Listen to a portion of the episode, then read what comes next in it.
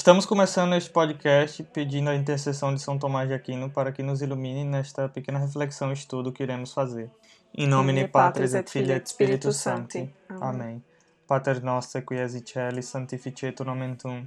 Adveniat regnum tuum, fiat voluntas tua sicut in cielo et in terra. Pane nostrum quotidiano da nobis hodie, et dimitte nobis debita nostra, sicut et nos dimittimus debitoribus nostris, et ne nos inducas in tentationem, sed libera nos a malo.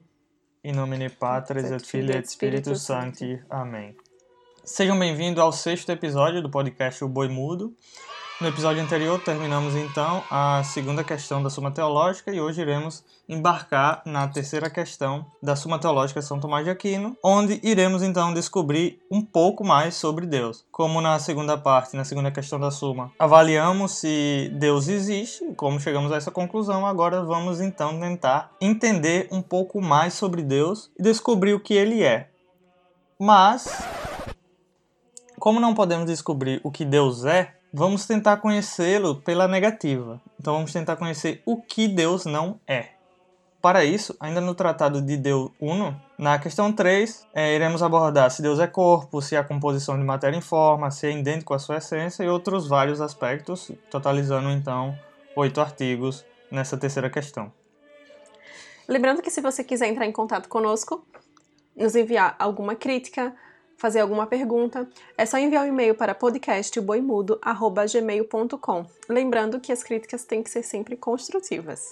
Lembrando que nós colocaremos o link dessa questão que nós iremos abordar hoje na descrição do podcast.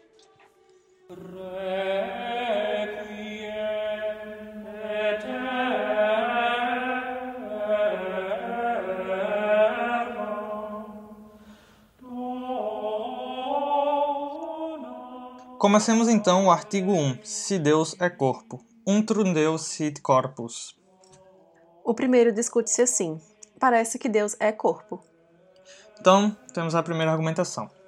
Pois corpo é o que tem três dimensões. Ora, a Sagrada Escritura atribui a Deus dimensão tríplice, dizendo em Jó 11, de 8 a 9, Ele é mais elevado que o céu. E o que farás tu?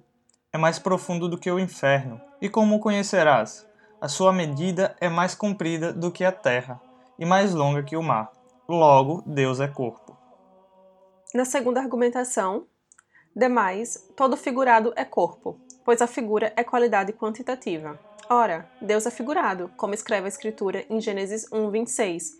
Façamos o homem a nossa imagem e semelhança. E a figura se chama imagem, segundo o apóstolo em Hebreus 1:3 sendo o resplendor da glória e a figura da sua substância. É a imagem. Logo, Deus é corpo. Na terceira argumentação, então, temos: tudo que tem partes corpóreas é corpo. Ora, as atribui a Deus. Lá em Jó 44, se tu tem braços como Deus, e também em Salmos 33, 16, a destra do Senhor fez proezas. E ainda no Salmo 117, versículo 16, e os olhos do Senhor estão sobre os justos. Logo, Deus é corpo. Na quarta argumentação, ademais, o corpo tem situação. Ora, o que se diz desta? A Escritura diz de Deus: Via o Senhor assentado, em Isaías 6:1. E o Senhor está para julgar, em Isaías 3:13. Logo, Deus é corpo. E a quinta e última argumentação diz: Nada pode significar lugar, donde ou para onde, sem ser corpo ou algo de corpóreo. Ora, na Escritura, Deus é denominado termo local para onde, lá em Salmos 33, chegai-vos a ele e sereis iluminados. E da onde em Jeremias 17, 13, os que se apartam de ti serão escritos sobre a terra. Logo, Deus é corpo. Mas, em contrário, diz a Escritura em João 4, 24, Deus é espírito. Então, a solução que São Tomás dá para essa argumentação, se Deus é corpo, é a seguinte que, absolutamente, Deus não é corpo pode ser demonstrado de três modos. Primeiro, porque nenhum corpo move sem ser movido, como claramente se induz dos casos singulares. Ora, já se demonstrou ser Deus o primeiro motor imóvel. Isso aqui a gente viu na questão anterior, na segunda questão, lá no terceiro artigo, e durante as demonstrações né, da existência de Deus, as cinco vias de Tomás. Logo, é manifesto que não é corpo. Segundo, porque é necessário que o ser primeiro exista em ato e de nenhum modo em potência.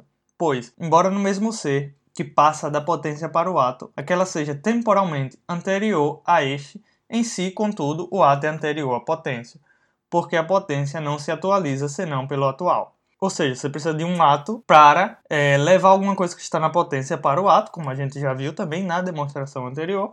Então, o primeiro ser precisa ser só ato e não ter nada em potência.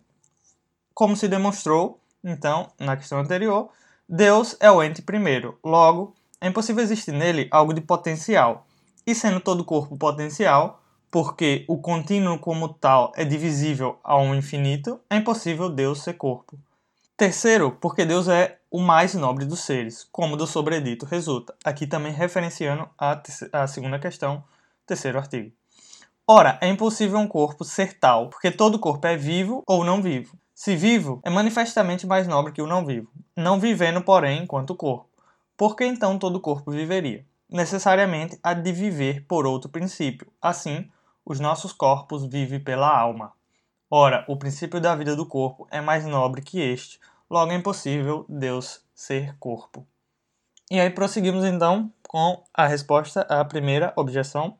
Como já se disse, e aqui ele vai referenciar a questão 1, artigo 9 da Suma Teológica, a Sagrada Escritura nos transmite as coisas espirituais e divinas, comparando-as com as corpóreas. Assim, quando atribui a Deus a dimensão tríplice, designa-lhe a quantidade virtual, por comparação com a quantidade corpórea. Com a profundidade, atribui-lhe a virtude de conhecer as coisas ocultas, com a altitude, a excelência da sua virtude sobre todos os seres, com a longitude, a duração do seu ser e com a latitude o afeto de dileção para com todo. Ao, como diz Dionísio, pela profundidade de Deus se lhe intelige a incompreensibilidade da essência, pela longitude, o processo da virtude que tudo penetra, e pela latitude, a sua superextensão sobre os seres enquanto todos caem sobre a sua proteção.